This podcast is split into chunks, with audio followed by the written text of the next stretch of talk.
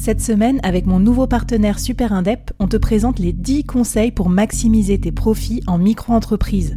Des conseils pour maximiser tes gains, mais surtout éviter les boulettes administratives. Autant te dire que ça m'aurait plu d'avoir quelqu'un qui me donne ces conseils-là quand je me suis lancée. Je te mets le lien vers ces 10 conseils pépites et un petit cadeau qu'on te réserve avec Super Indep en description de cet épisode.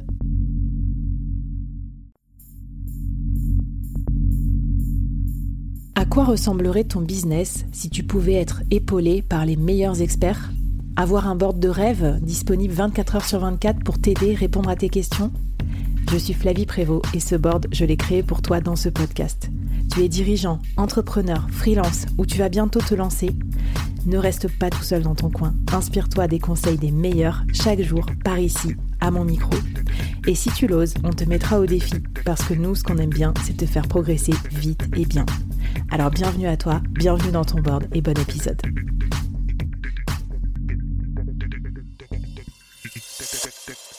Alors Lou, quelles sont les étapes pour se lancer dans le side entrepreneuriat concrètement? Qu'est-ce qu'il faut faire? Est-ce qu'il faut d'abord créer une entreprise ou pas? Est-ce qu'il faut d'abord négocier? Euh, euh, Comment ça se passe à la fois, je veux dire techniquement pour, euh, pour le lancement? Alors, euh, j'ai envie de dire, tout dépend de votre objectif avec euh, avec votre site. Si euh, l'objectif à terme, à plus ou moins long terme, hein, on s'en fiche, est de générer de l'argent, j'ai envie de vous dire, ouvrez votre micro-entreprise le plus rapidement que possible. Comme ça, c'est fait. c'est un statut, comme tu le disais, où vous ne risquez rien. Si vous encaissez pas, vous ne payez pas concrètement de mmh. cotisation. Euh, bon, vous devez faire vos déclarations, mais euh, mais à part ça, il n'y a rien de, de, bien compliqué. Et puis au moins ça sera fait. Et puis euh, ces deux trois démarches, vous donnez votre carte d'identité, un justificatif de domicile, et puis vous remplissez une attestation et c'est fini. Donc autant autant le faire le plus rapidement possible. Comme ça, vous en êtes débarrassé le jour où vous voulez facturer. Ouais, et puis là, on parle de podcast, donc c'est vrai que le, le, le, time to market, le time to money, il est un peu long, le temps de trouver ses premiers partenaires et tout, mais euh, si c'est freelancé euh, on the side, euh, et il y a beaucoup de freelance qui commencent comme ça. Moi aussi, je m'étais lancée comme ça. Eh bien, euh, vous n'êtes pas à l'abri que vous inscrivez sur une plateforme de freelance, quelqu'un vous dit oui, et puis il va falloir contractualiser. Mm, mm, Donc, mm. c'est vrai que d'avoir déjà sa micro-entreprise créée, c'est bien. Et le deuxième cas de figure, je trouve, c'est quand tu donnes des cours.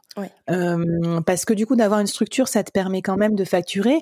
Et même si vous facturez pas grand-chose, moi, je vous invite quand même à à demander quel est le prix parce qu'en fait, euh, notamment les femmes, notamment les jeunes, vous allez un peu vous faire avoir sur euh, les conférences, les cours et tout, on va vous prendre gratuitement, mais bon, c'est quand même du boulot, il y a des cours à préparer, donc même si vous êtes fier de donner des cours dans votre ancienne école ou quoi, bah, je trouve ça chouette d'avoir une micro-entreprise. En fait, je trouve que c'est ça vous met vraiment dans la posture d'entrepreneur et pas juste de faire un truc euh, pour le care ou pour le bénévolat. Ouais, ouais, ouais, carrément.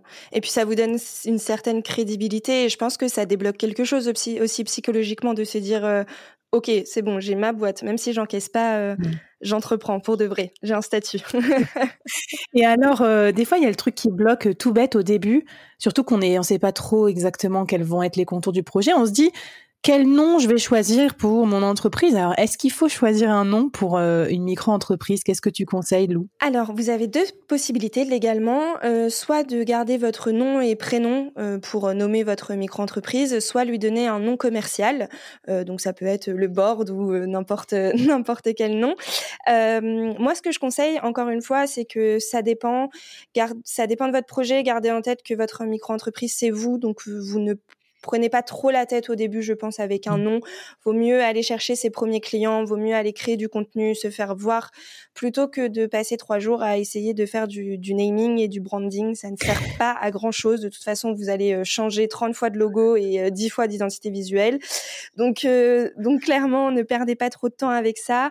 Et puis, on nous pose beaucoup la question aussi sur le dépôt de marque, le dépôt, le dépôt de nom à l'INPI.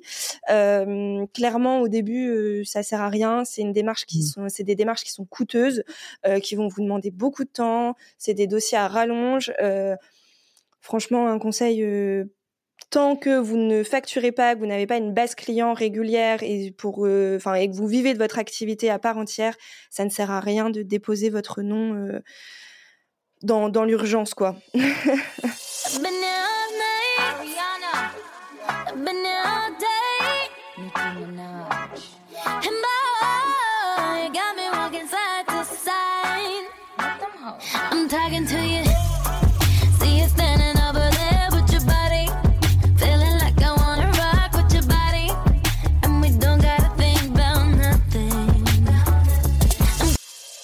Non mais c'est clair, en fait, euh, je, rigole parce que je me rappelle des souvenirs. En fait, euh, pour savoir la petite histoire du board, déjà, donc vous allez changer de nom, donc c'est vrai qu'investir lourdement dans une identité visuelle, euh, des dépôts de marque et tout, souvent c'est absurde.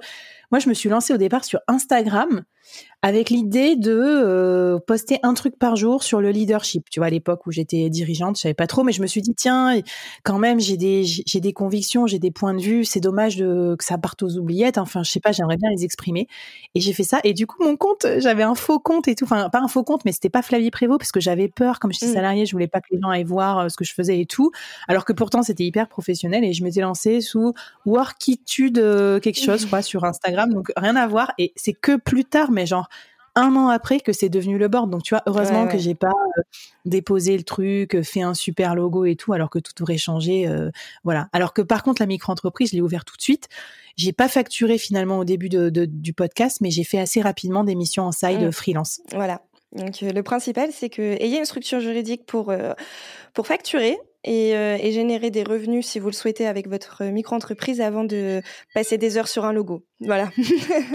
Alors, est-ce que tu as un petit euh, défi à nous lancer justement pour que euh, ça nous bouge, euh, ça nous incite à nous lancer nous aussi dans le side? Ouais. Alors moi, mon petit défi, c'est bah, de rejoindre les communautés du board et, de Abby si vous n'êtes pas encore membre de, ces discords là, tout simplement pour qu'on puisse en discuter et que vous nous donniez vos conseils, votre recul sur tout ça, votre expérience, ce qu'il faut faire, ce qu'il faut pas faire, vos erreurs, histoire qu'on apprenne tous de nos, de nos expériences respectives.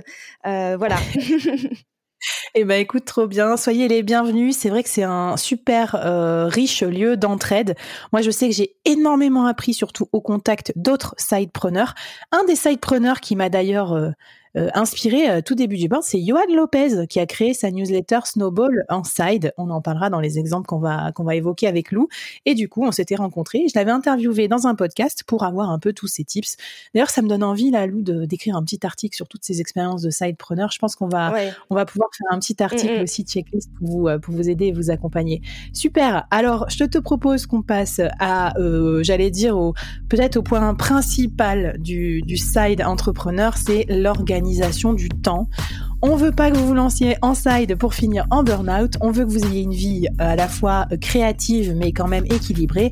C'est parti pour l'épisode 4 où on va parler de comment bien s'organiser entre entrepreneuriat et salariat dans la vie du sidepreneur.